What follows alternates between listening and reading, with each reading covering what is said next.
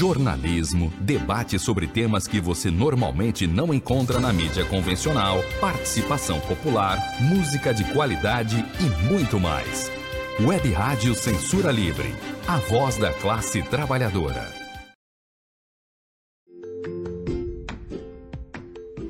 Olá, eu sou Lucília Machado, jornalista e diretora da consultoria Cessar Comunicação, Diversidade e Inclusão. Este é o podcast Acessando Lucília, que você ouve e assiste todas as terças-feiras, a partir das 18 horas, na web rádio Censura Livre, pelos canais do Facebook e do YouTube. Fique com a gente!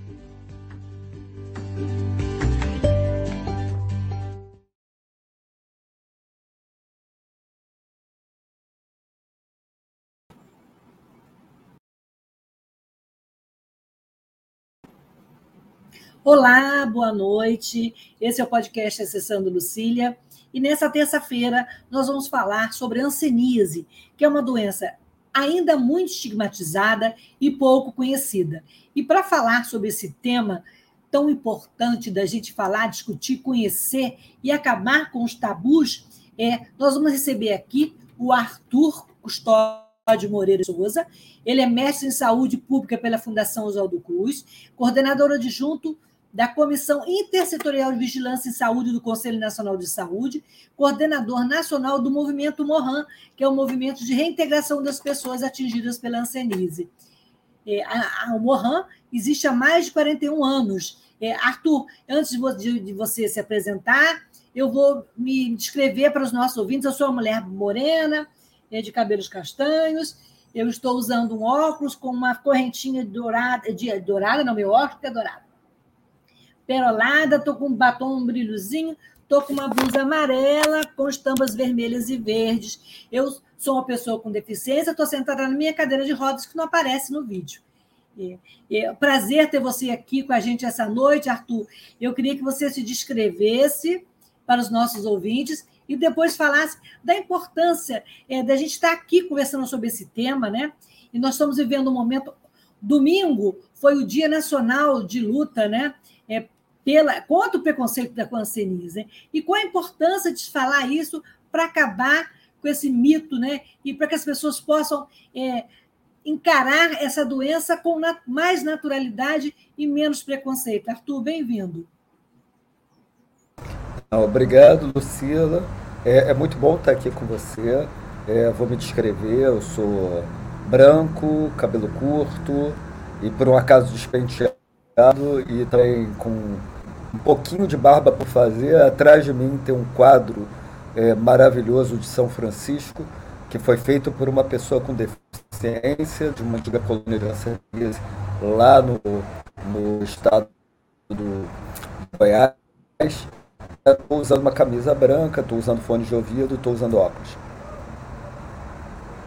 Então, Arthur, é, qual a importância dessa campanha, desse dia nacional né, de, de, de combate ao preconceito, né, e que esse ano, né, com esse tema tão importante, né, colocar, dar voz às pessoas que têm ansenise e para que as pessoas que não têm ouçam e encarem com menos preconceito é, essa, essa condição, digamos, né?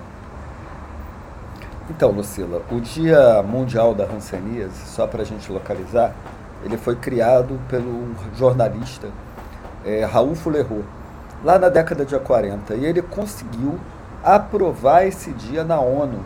Né? Então, um dia desde a década de 40 aprovado na ONU. E ele era realizado no último, do, é realizado no último domingo de janeiro. Né? É, e por que domingo, né?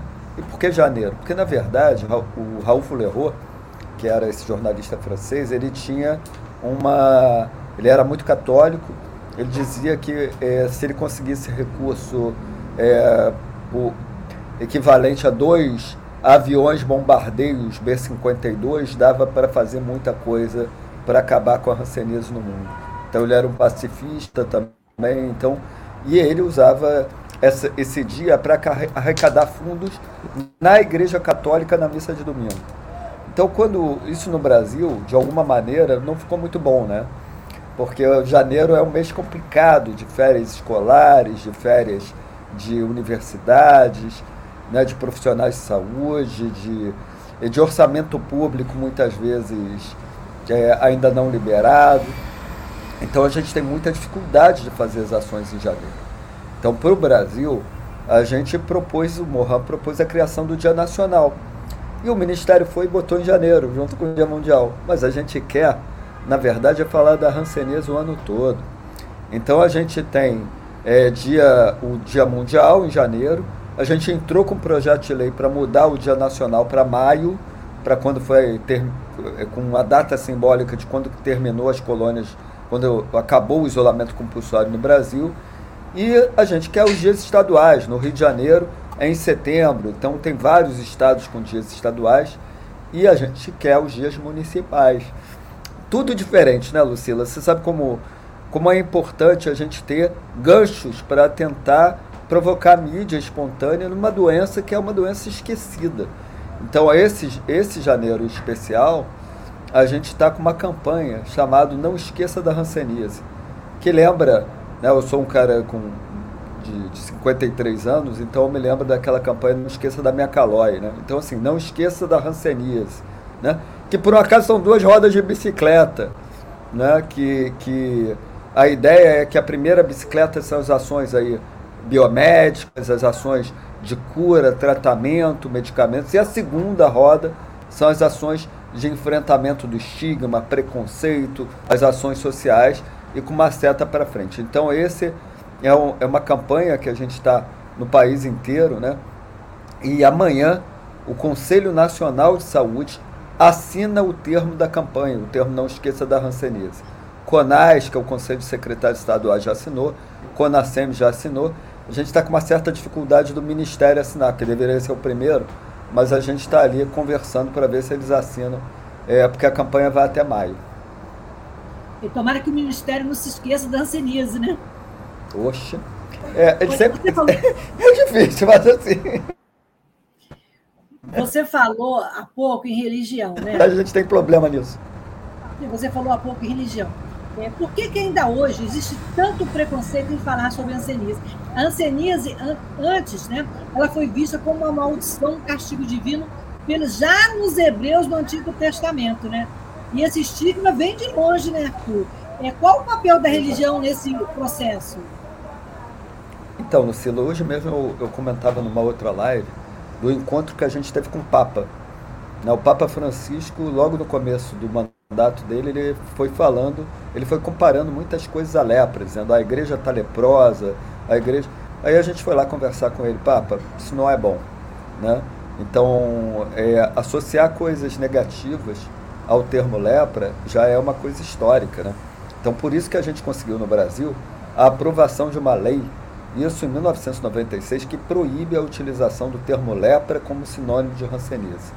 Que a lepra lá do Antigo Testamento, Levíticos 13 e 14, o conjunto de sintomas que é descrito na Bíblia, está muito mais próximo da elefantíase, da sífilis congênita, né, da filariose, né, que é, é a elefantíase é a filariose, desculpa, mas a gente vai ter ali também é, uma série de doenças, inclusive vitiligo aparece na Bíblia como, como lepra, então a gente vai ter uma série de doenças na Bíblia que eram as doenças do conjunto das doenças de lepra, que eram castigos divinos, que o sacerdote não sabia curar, então ele mandava isolar as pessoas.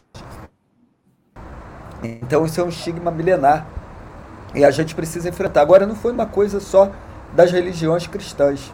Né? Eu, uma curiosidade que eu, eu, tive algumas vezes no Japão, fazendo um trabalho lá com as antigas colônias, e lá o, quem teve esse papel foi o budismo. Então, é, as religiões me parecem, por isso que a gente provocou o Papa, e ele no ano seguinte ele fez um encontro de todas as religiões para discutir a questão da ranceníase. Foi muito bacana o encontro lá no Vaticano, tive o privilégio de ir. Mas o, lá no Japão é isso. Só que tem uma lei lá. A lei manda todos os seminaristas budistas passarem nos museus da Hanseníase para verem os erros cometidos para que não aconteça nunca mais. Então a gente tem discussões. Aqui a gente conseguiu conversar bastante com a CNBB, tivemos ali alguns trabalhos dentro da, da, da, da catedral lá em Aparecida do Norte, Então, enfim, mas são discussões que, vez por outra, a gente precisa retornar e reafirmar é, sobre o que, que é a ranceníase diferenciada da lepra bíblica. É, desde os anos 40, já tem cura, né? Então, quer dizer, a gente passou na política da integração do governo eugenício Getúlio Vargas, né? Que isso foi até do ano 86, né? Qual a razão para isso ainda, né? Para toda essa segregação. É, a gente. As, as antigas colônias de ranceneses no Brasil, elas deveriam ter existido só a descoberta, até a descoberta da cura. Foi na década de 40. Só que o Brasil persistiu ali isolando, segregando as pessoas até 1986. E, perdão, oficialmente até 76, mas na prática até 86. Então, é, a gente fez uma série de trabalhos, a gente conseguiu que é, teve uma, uma lei indenizatória, a Lei 11.520, que veio através de uma medida provisória do ex-presidente Lula, 373, que depois foi votada por unanimidade no Congresso e virou a, a Lei 11.520, e ela indenizou as pessoas que ficaram na, nas antigas colônias, parecida com a lei de indenização do Japão. Né? E agora a gente luta para indenizar os filhos que foram tirados dos pais, Lucila, porque isso foi um... a você. E foi uma situação dramática, né? Aquela separação, os pais internados e compulsoriamente e as crianças eram encaminhadas da cor branca, né, para adoção, as negras eram preparadas para o trabalho doméstico, né? E como é que ficou esse processo de reparação desses hoje homens e mulheres, né? Exatamente. Só para as pessoas imaginarem se a pessoa era levada pela polícia sanitária para dentro da colônia, né? É, e aí chegava lá na antiga colônia. É, o, o, se ele tivesse filhos, os filhos já eram separados para o preventório, para um lugar da nato, né? E lá na Igreja Católica cancelar. Se casasse, tivesse filhos, os filhos eram imediatamente tirados deles e levaram para esses lugares, né? E essas crianças, a gente descobriu, Lucila, que tinha saída de crianças do, da, de Minas Gerais para serem adotadas na Itália. Lá no Pará saíam crianças via Suriname para serem adotadas na Holanda. A gente descobriu esse fluxo. E, infelizmente, assim, a gente continua na luta pela indenização o, tem um projeto de lei no Congresso Nacional que está na Comissão de Constituição e Justiça com parecer favorável, mas infelizmente o governo, é, um deputado federal do PFL de Niterói, diz, dizendo que, a, que foi a pedido do governo, Fala retirou o, o projeto. eu esqueci. Eu acho que é trauma, Carlos que eu até esqueci.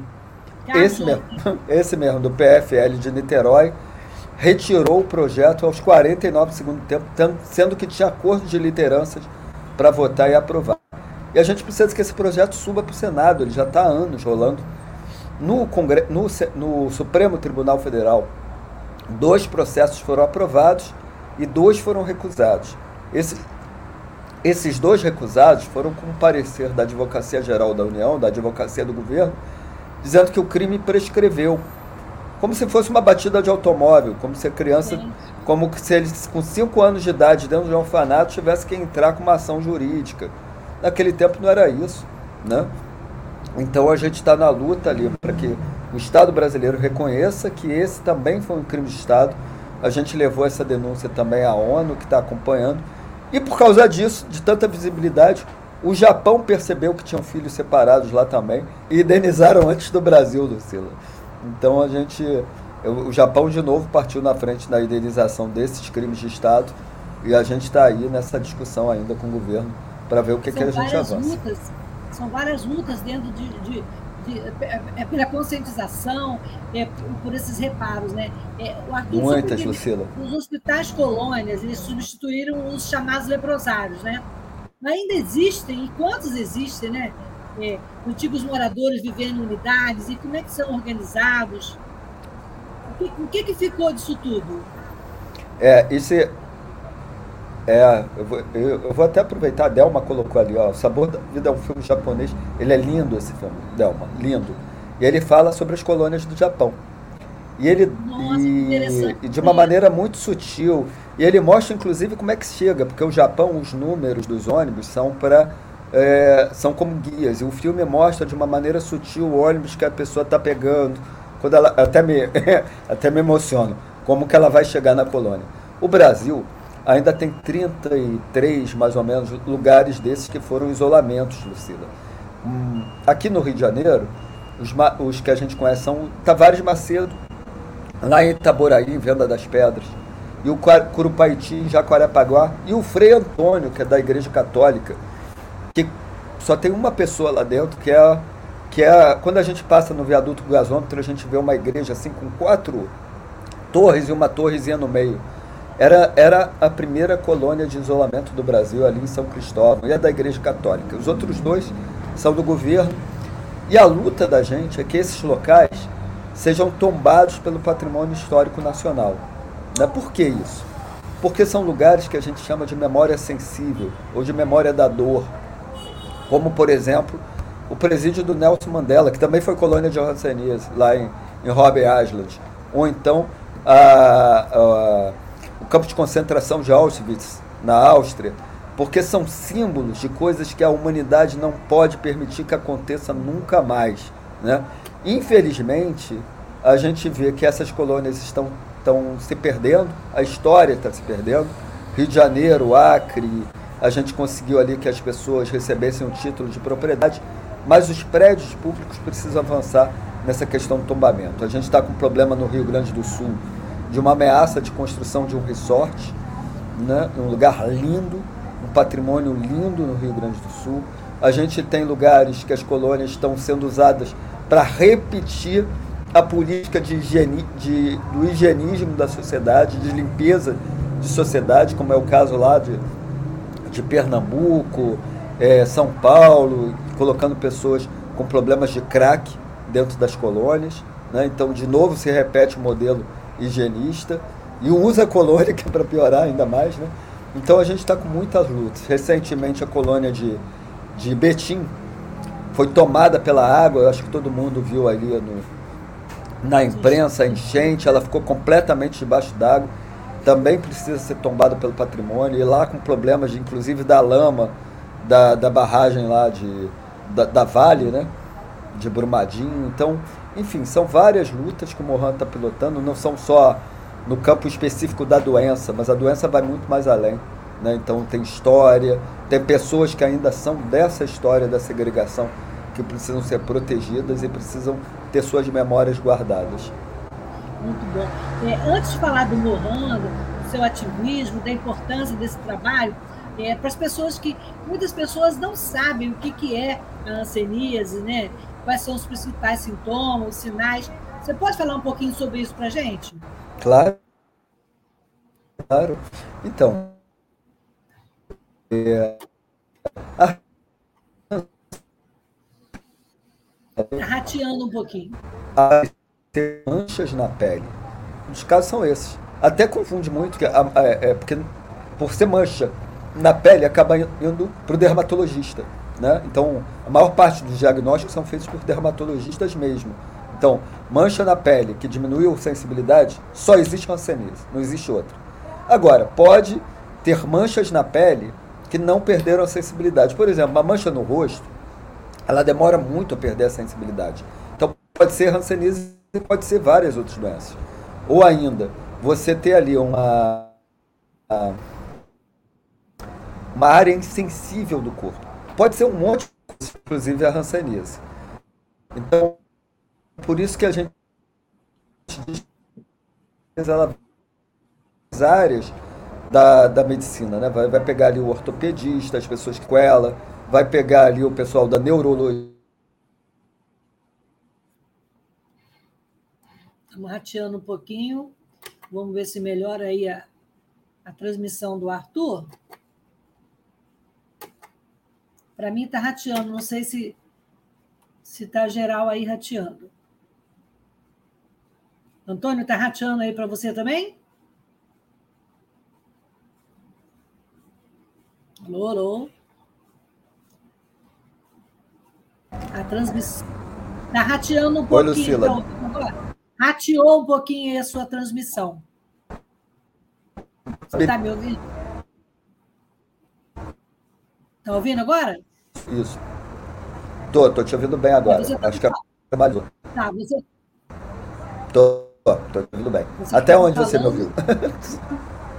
Não, ouvi você falar, né? Falou do ortopedista, alguns médicos, não, diagnóstico, né? Você, isso. Às isso. vezes uma mancha então, no É isso. E qual a importância isso. de se ter o diagnóstico? Então, isso pode ser de várias áreas de. O diagnóstico. Então, é, essa é a luta. A gente quer que as pessoas. É. A gente quer que as pessoas tenham o diagnóstico mais precoce possível. Por que isso? Porque quanto mais cedo diagnosticar, evita sequelas. Lembra que eu falava que a doença pode atingir pele e nervos? Se ela atinge nervos, a pessoa pode ter uma área insensível do corpo. Pode ficar com a mão insensível, pode se cortar, se machucar, ter lesões e não perceber. Se atinge, por exemplo, o nervo que manda é, o olho lacrimejar, a pessoa pode ressecar a córnea, pode ficar cega. Então são vários problemas que você pode vir aí é, acrescidos na hanseníase por conta do diagnóstico tardio.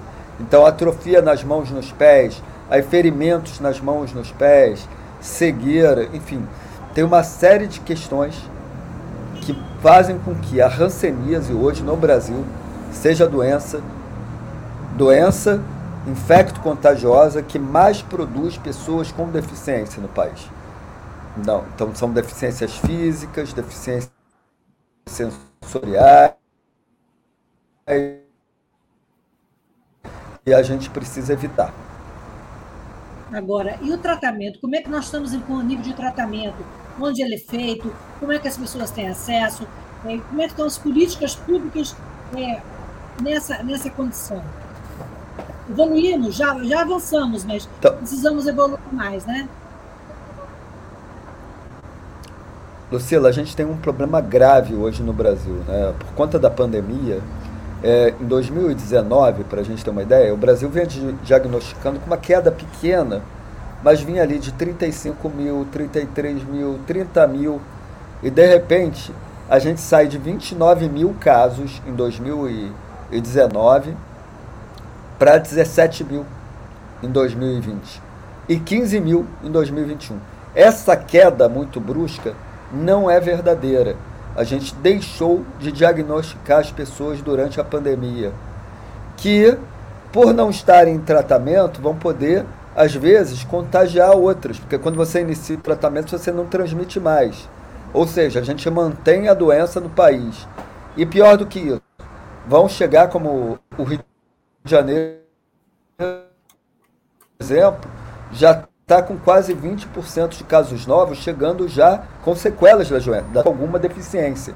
Então esse é um problema grave aí que a gente precisa enfrentar, o esquecimento da hanseníase durante a pandemia. Né? Assim, a gente precisa enfrentar a pandemia, mas não pode esquecer que a gente tem uma, um conjunto de outras doenças. A gente precisa ter dinâmicas dentro do Sistema Único de Saúde, inclusive com essa sobrecarga que tem nos profissionais de saúde, mas a gente precisa ter dinâmicas que protejam também hanseníase, tuberculose, principalmente as doenças negligenciadas.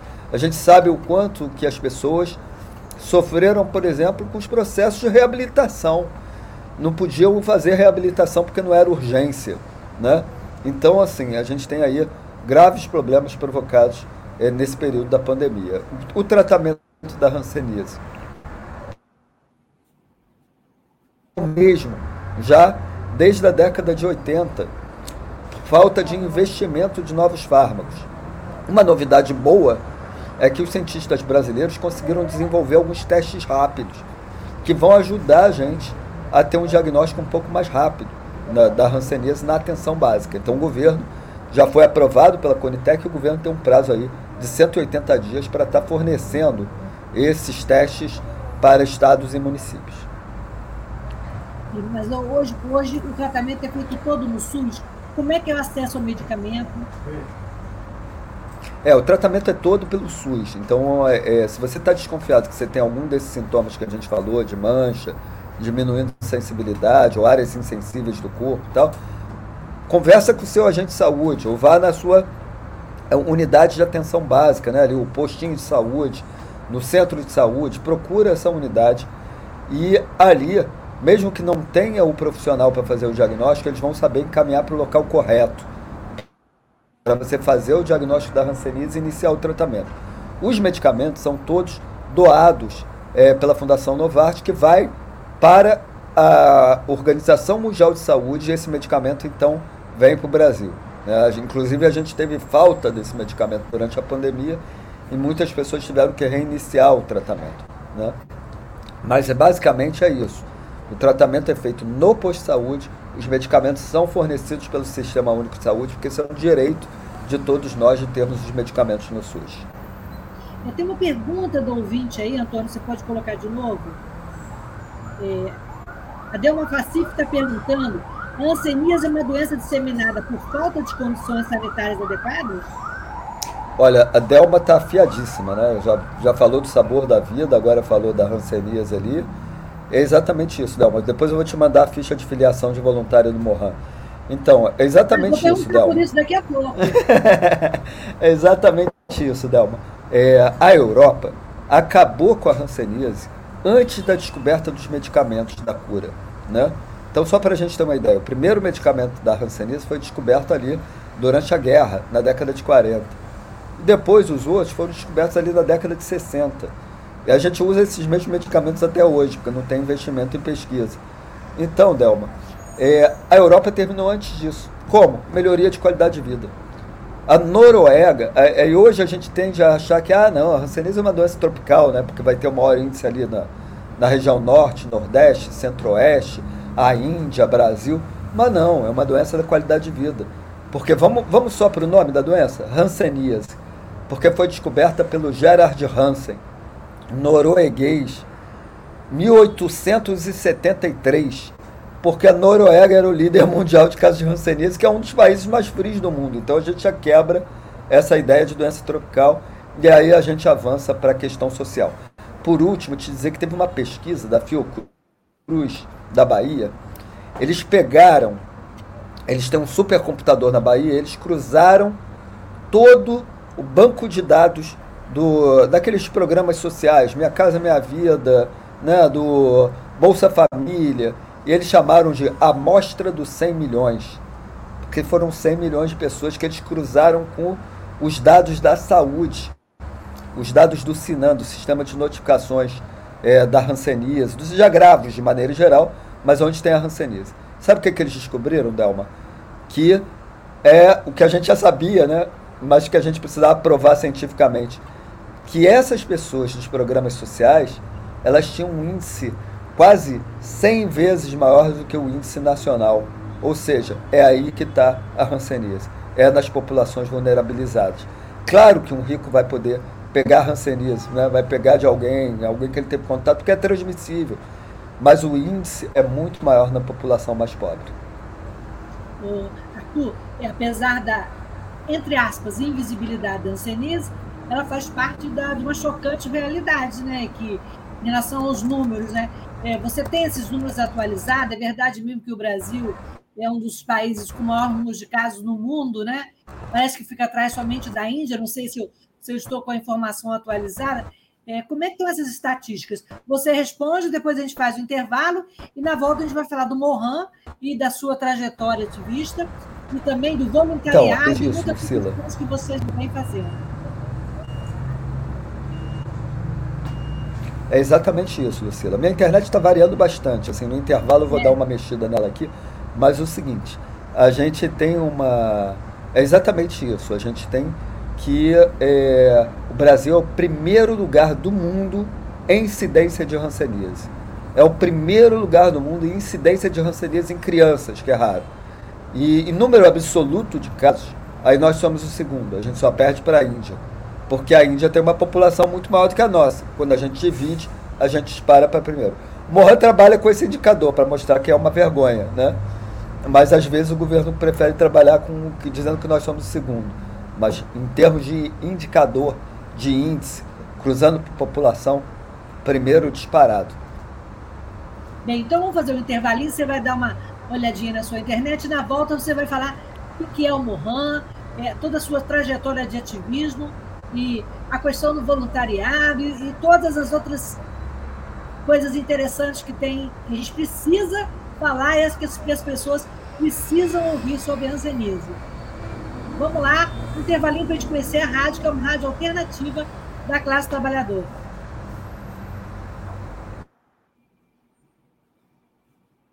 Acompanhe a programação da Web Rádio Censura Livre no site www.clwebradio.com, no aplicativo exclusivo para ouvir rádio no celular, tablet e Smart TV. A emissora também está no Rádiosnet, um dos maiores aplicativos para esta finalidade, na nossa página no Facebook e no canal da emissora no YouTube. Acesse o nosso canal escrevendo youtube.com barra C barra Censura Livre. Tudo junto. Inscreva-se no canal e acione o sininho para receber as notificações de novos vídeos. Web Rádio Censura Livre a voz da classe trabalhadora. Para manter o projeto para manter o projeto da Web Rádio Censura Livre de uma mídia alternativa, buscamos apoio financeiro mensal ou doações regulares dos ouvintes, de amigos e parceiros, já que não recebemos recursos de grandes empresas, políticos ou partidos. Seja um apoiador regular e ouça o agradecimento no ar durante as edições dos nossos programas. Sua ajuda é muito importante para nós. Enviamos prestação de contas mensal aos nossos apoiadores. Temos uma vaquinha virtual permanente. Anote o endereço virtual apoia.se barra clwebradio apoia.se barra clwebradio Saiba mais sobre a emissora no WhatsApp 21 96553 8908. Web Rádio Censura Livre, a voz da classe trabalhadora.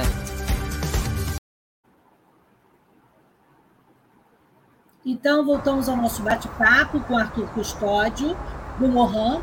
O Mohan, gente, é um movimento de reintegração das pessoas atingidas pela hanseníase. Então, Arthur, eu queria que você falasse para gente como é que surgiu o Mohan, como é que você se envolveu nessa causa e tudo que a gente precisa saber sobre essas ações tão importantes é, para acabar com o estigma e o preconceito contra a hanseníase. Ô Lucila, vim aqui pro lado do, do Molden para a gente ficar com um pouquinho melhor, um pouquinho melhor Parece o sinal. Que bom, hein? É, vamos, fiquei do lado dele agora, que é para não, não dar problema. Deixa eu te dizer. O Mohan, é, esse, esse movimento ele tá com ele foi fundado em 1981, um movimento que tem uma forte ligação ali com outros movimentos sociais, com a luta. É, a gente nasce logo depois da ditadura militar, né? então um momento de redemocratização do Estado brasileiro, na formulação do Sistema Único de Saúde, na formulação do sistema de assistência social. Então nós estamos aí desde 1981 na luta. A gente trabalha só com voluntariado. Então essa é a nossa maior força. Inclusive quem quiser ser voluntário pode entrar para o movimento, nos ajudar é, a enfrentar a questão da rancenise. E estamos hoje com um pouco mais de 3 mil voluntários, um pouco mais de 300 municípios que a gente tem, que a gente chama, é como, sabe aquela, o agente da pastoral da criança, que está lá, é, é como isso. Então a gente tem, às vezes, uma pessoa faz uma diferença danada. A gente tem uma história que eu sempre conto, que é de uma voluntária lá em Cascavel, no interior do Paraná, uma, uma professora, Márcia Fontanella, que ela conseguiu mobilizar a cidade inteira para a hanseníase, mobilizou mais de 30 escolas numa atividade mais gincana com estudantes, né, foram mais de mil estudantes envolvidos, descobriram casos de hanseníase, falaram sobre hanseníase na cidade. Então, uma pessoa faz, mandorinha nesse caso, faz verão de verdade, né? faz um movimento inteiro. Então, a gente tem os chamados pontos focais. Nisso, a gente está em mais de 300 municípios.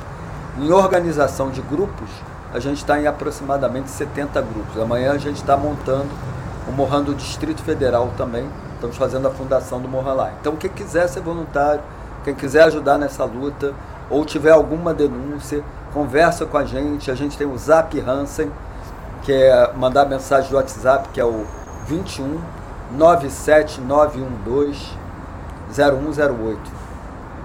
Vou repetir, Repete, que eu já vi, que, já vi que você está anotando, vou repetir de novo. 21 97912 0108. É o Zap Hansen. Pai, vou pedir para o Antônio botar na tela, porque é bom para as pessoas é, tomarem conhecimento, né? Sim. Então, é, você estava falando do, do, voluntariado, né? Tem o Remob, né? Que, esse, que, é, que é essa rede, né? E você consegue atingir todo o Brasil? Existe uma região onde a incidência da hanseníase é maior e que precisa ser combatida, que precisa ser combatida no sentido de ser alertada e que essa rede precisa ser fortalecida? Olha, Lucila, a gente tem um. Assim, a gente precisa trabalhar no Brasil inteiro, Lucila. No Brasil inteiro. Seja para enfrentar o estigma e o preconceito, ou seja para descobrir casos que não foram descobertos. Então, quando a gente vai para o Rio Grande do Sul, é o menor índice do país. Mas aí a gente está na briga lá do, da colônia. Aí a gente também está numa situação de que a doença está tão esquecida lá que as pessoas estão chegando com sequelas. Então são 200 casos por ano lá. Ah, o Brasil são mais de, de agora 15 mil, mas a gente esperava 30 mil. Então é pouco? Não, não é pouco. São 200 pessoas que a gente está falando. E estão chegando com sequelas. Então a gente precisa. Casos do Rio Grande do Sul estão sendo descobertos em outros estados. Então a gente precisa fazer um trabalho em todos os estados, independente do índice. Claro que ali na região norte, nordeste, centro-oeste, então Mato Grosso é o líder, seguido do Tocantins, aí temos Maranhão, temos o Pará. Então são estados com um índice muito alto de ranceníase. Então precisa também de uma atenção, claro. Então, mas na verdade é tudo. A gente é meio ambicioso, entendeu? A gente quer estar em todo lugar para falar com as pessoas que a doença tem tratamento, tem cura, que não precisa ter estigma, não precisa ter preconceito, que a gente tem que evitar que as pessoas fiquem com deficiência. E aquelas que ficaram com deficiência, que elas tenham reabilitação adequada. Né? Como é que Aí é feita essa reabilitação tripé... e onde é feita, Arthur? Pois é. Então, o que, que seria o ideal? O ideal seria que todos os. Primeiro que a gente avançasse ainda mais nos centros de reabilitação do país que pararam, né? Estão parados. Então a gente precisava avançar ainda mais nas referências de reabilitação do país. Segundo, que a gente precisava que essas é, reabilitações não estigmatizassem as pessoas, porque são de origem de doença, por exemplo, uma sequela.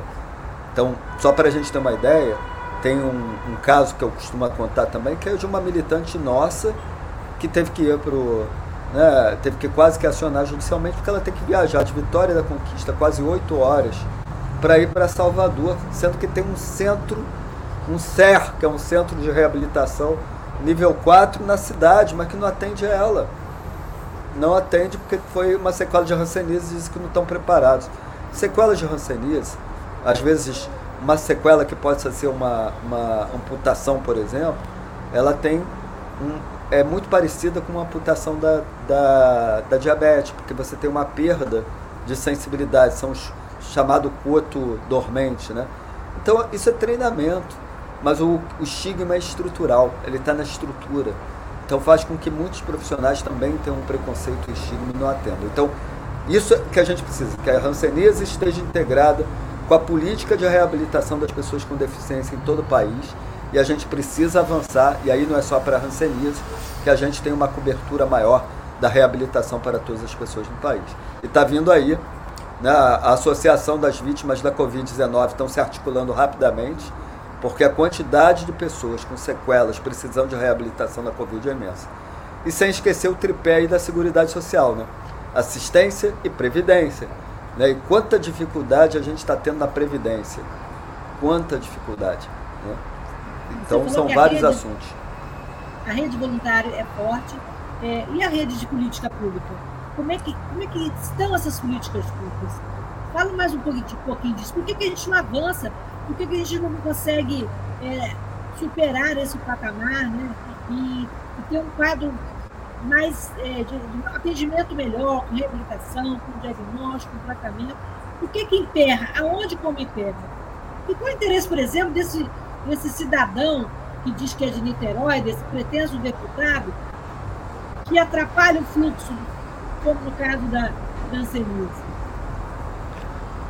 Então, é, a gente tem ali que a maior parte do atendimento da hanseníase ele é feita no, é, no nível municipal.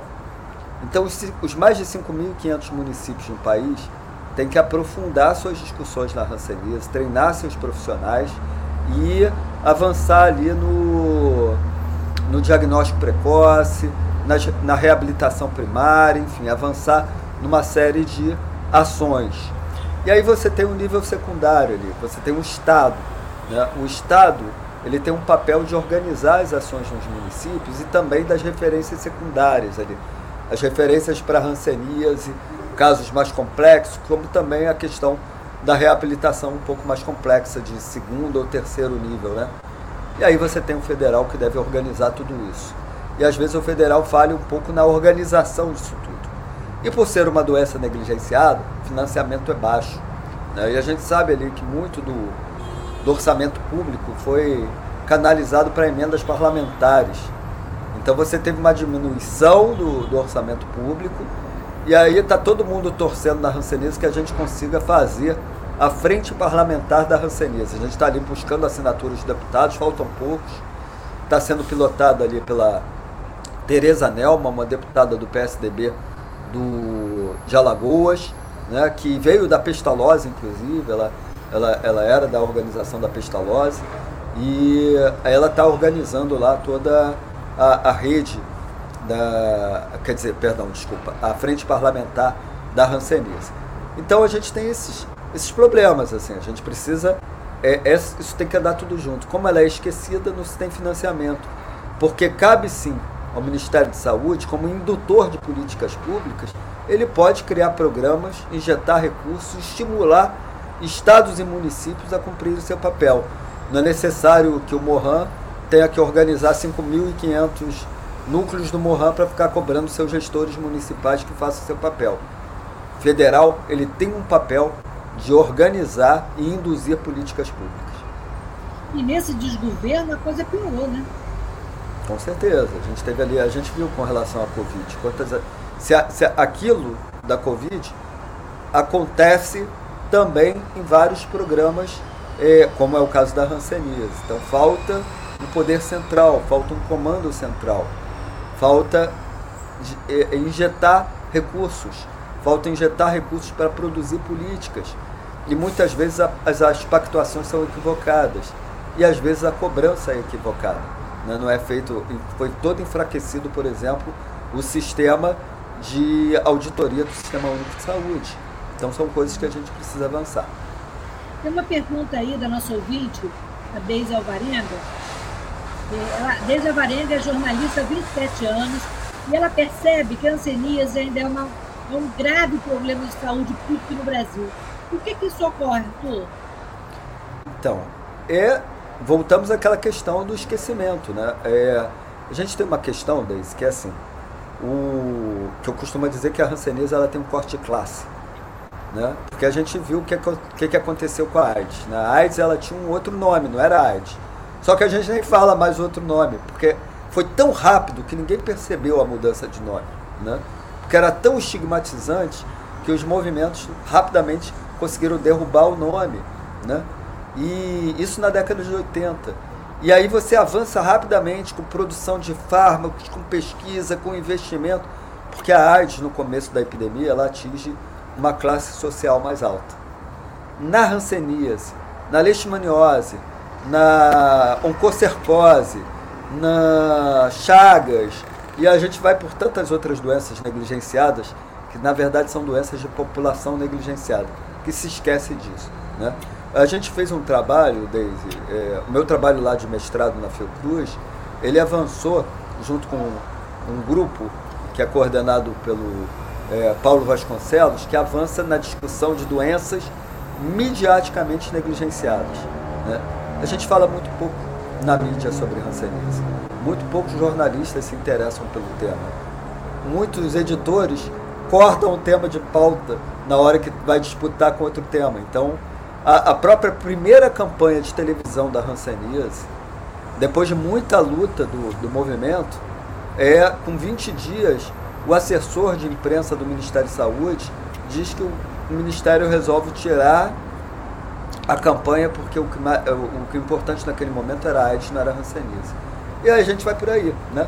No momento a Covid é a desculpa para tudo. Tudo é mais a Covid realmente a gente tem que ter toda a atenção, todo o cuidado, as pessoas têm que se cuidar, a gente está aí com vírus circulante, com menos mortes, mas é claro que a gente pode desenvolver aí com tanta gente doente novas variantes, então a gente tem que ter atenção, mas a gente não pode esquecer outras doenças, não pode ser a desculpa para a gente dizer que tem que parar ações em outras áreas e a, e a gente ir perdendo pessoas em outras áreas. Vocês também têm um teleatendimento, né? O Telehansen, que é um 0800, né? Ô, Lucila, o Telehansen a gente suspendeu mesmo, né? Porque. Ah, suspendeu? A, é, a página? É, a gente, é, a gente mudou. A gente está tentando, aliás, a página, a gente está tentando. A empresa que fez a, a, a o, a homepage do Mohan faliu. A gente vai fazer outra homepage porque a gente não consegue mexer nessa. Né? Até para tirar o, o, o 0800. O 0800 foi muito legal. Então não, tá, não tem é. mais um 0800. Não. O 0800 ele foi muito bacana. O Mohan durante muitos anos trabalhou com o 0800, que era um excelente sistema de escuta, mas era muito caro. Então, quanto mais a gente divulgava, mais caro ele ficava. E era esse o objetivo, eu tenho que atingir todo mundo. Né? Mas a gente depois foi tendo dificuldade para manter ele. Aí a gente substituiu pelo Zap Hansen. Ele não atinge toda a população que a gente gostaria, mas a gente já teve umas surpresas bacanas pelo Zap Hansen. A gente já teve casos, Lucila, da, da gente mandar, a pessoa mandar uma dúvida para a gente hansenese por áudio, aí a gente responder escrevendo, aí a pessoa manda um áudio dizendo assim, não dá para vocês falarem, porque eu não sei ler. E aí, assim, o, o Zap Hansen, de alguma maneira, né, o WhatsApp, de alguma maneira, ele também traz uma certa democratização, apesar de que os, os telefones são caros, né? a internet está cara, o telefone está caro, então ainda não temos acesso muito grande para toda a população, mas isso está crescendo.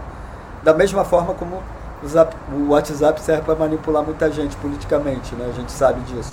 Mas também a gente pode usar de uma maneira importante, como é o caso da Hanseníase, do, do Zap Hansen. Arthur, então nós estamos nessa campanha e nesse ainda né, com, com, ecoando esse janeiro roxo, né? E com essa, essa luta tão importante. Que ações vocês têm feito nesse, nessa temporada e quais vão ser os próximos passos para que as pessoas possam estar conectadas com essas ações? Então, a gente está, durante a pandemia, por incrível que pareça, até agora, né? Mohan cresceu, viu, Luciano? A gente formou vários núcleos novos, a gente começou, a gente já vinha, por conta do tamanho do Mohan e a gente não ter orçamento, a gente já vinha usando as redes sociais e já vínhamos usando as ferramentas de internet, né? A gente criou a TV Mohan é, no YouTube, então quem quiser assina lá com a gente tela, também a TV, TV Mohan. estão todas aí na né? tela. A gente a, a, a gente está ajudando muito e, e, andando em parceria com a Rede Rans, que também montou a, a, a, a sua TV a Rede Rans. Né? A Rede Rans é uma rede universitária para fazer com que o assunto esquecido na universidade, que é a Hanseníase, volte para dentro dos currículos, se discuta, se produza trabalhos. Então a gente está atuando muito fortemente junto com a Rede Range nas universidades. Tivemos um crescimento do movimento, vários núcleos novos, fizemos encontros de jovens com ranceníase, mulheres com ranceníase. Esses encontros se tornaram encontros mundiais, então trouxemos gente, pessoas de outros países para estarem discutindo conosco. Então a gente está num momento muito forte de produção, além de avançar ali, não só de criação de novos núcleos do Mohan, mas avançar também no comprometimento das autoridades com a questão do não esqueça da rancenise. Então, esse tem sido um momento muito rico do Mohan. Então, quem quiser colaborar, vir junto com a gente, a gente está hiper, hiper recebendo vocês. Vocês são mais importantes. O, nosso tempo está terminando, o assunto é, é vasto e é preciso falar, ouvir todos os dias todas as oportunidades, criar políticas públicas. Eu queria que você desse aí o recado final. Antes de dar o recado final, Antônio, tem alguns, algumas pessoas que não fizeram perguntas, mas marcaram presença aí, dando boa noite. E é sempre bom a gente agradecer né, e registrar, né? O Idelmar de Lima, Muniz Lima, de, boa noite, Arthur, estamos aí. A Josiane Franco, o Célio Gonçalves Marques. E para todo mundo, né? Pedir para a galera ali, ó, a, a doutora Ana faz um trabalho maravilhoso, uma pediatra aqui do Rio de Janeiro, o Célio, é, é, o Célio é histórico, viu, Luci? Do Tele Hansen, ele, ele teve Hanseníase, e sempre quando tem alguém pensando ali, tendo depressão, pensando em suicídio, é o Célio que vai lá aconselhar. Eu brincava com ele que até que o Tele Hansen tinha virado Telecélio, né? Porque ele, tinha, ele já tinha virado uma, re, uma referência. A Josiane. Você é uma fortaleza é, também, então, é. né, no grupo, né? A Josiane você, da. Você, e você é a alma do grupo, né? A Josiane é lá de, de, do Tocantins, é uma liderança do Mohan lá e liderança também da Rede Rãs Universitária e da Associação Brasileira de Enfermagem, né? O Idelmar, uma pessoa que teve rancenias, militante poderoso nosso lá de São Bernardo do Campo, né? Enfim, tem uma galera aí do Mohan que eu reconheço são fiéis seguidores ainda. É muito, muito bom. bom. Então, qual é o seu recado final? É, o que você queria dizer para os nossos ouvintes? E aproveitar esse espaço aqui, que é um espaço de diversidade e inclusão, e que a gente está sempre abrindo para trazer é, questões importantes, pontuais, e que precisam estar na mídia e que precisam ser faladas, né, Arthur? Sim, sim. Lucila, o Mohan está sempre aí pensando em atingir outros grupos, né, em termos de comunicação a gente sabe que a gente tem que ir aonde o, o povo está, né? então a gente tem que ir atrás de todos. O Mohan tem pessoal do Piauí, fez recentemente uma oficina com jornalistas e também fizeram um material bem bacana é, de, em, em, linguagem de sinais. Né? Também teve o pessoal que preparou uma cartilha junto com o IBC alguns anos atrás para pessoas com deficiência é, visual e a gente continua ali avançando na proteção desses espaços. E qualquer dúvida, quem queira mais detalhes, quem queira receber material, fizemos umas campanhas aqui no Rio agora é, de panfletagem, então a gente tem algum material para repassar. Então, quem quiser receber material, entre em contato conosco através do, Zap, do Zap Hansen, a gente está à disposição de vocês. Eu vou pedir o Antônio para colocar de novo aí e agradecer mais uma vez o Arthur, a sua generosidade de trazer tantas informações e tenho certeza que muita gente é, ficou impactada e, de repente, vai ser mais um voluntário, né? Que a nossa conversa a, com. A Delma já se manifestou ali. Seja bem-vinda, Delma. Muito bom. A nossa conversa com o Arthur ela é mais um passo para acabar com o estigma da doença.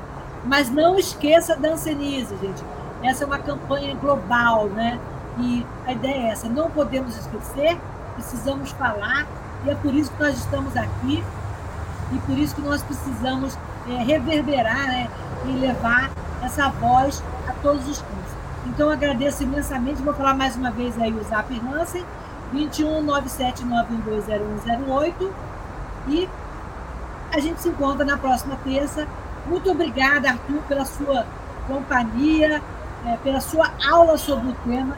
Confesso que muita coisa eu não sabia. Eu já quero ver o filme que a Delma falou.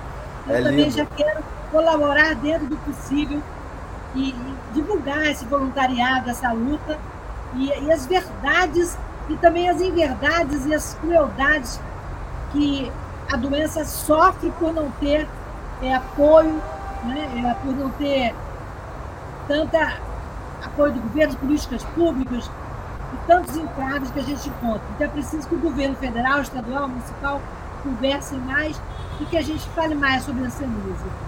Muito obrigada, Arthur. Obrigado, Boa noite. Del. Até a próxima. Beijo. Até a próxima terça-feira. Um abraço para todos.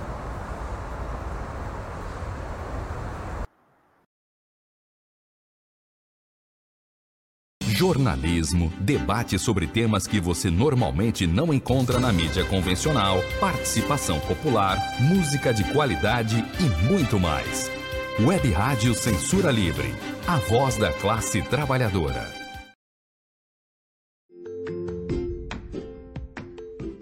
Olá, eu sou Lucília Machado, jornalista e diretora da consultoria Acessar Comunicação, Diversidade e Inclusão. Este é o podcast Acessando Lucília, que você ouve e assiste todas as terças-feiras a partir das 18 horas na web rádio Censura Livre pelos canais do Facebook e do YouTube. Fique com a gente!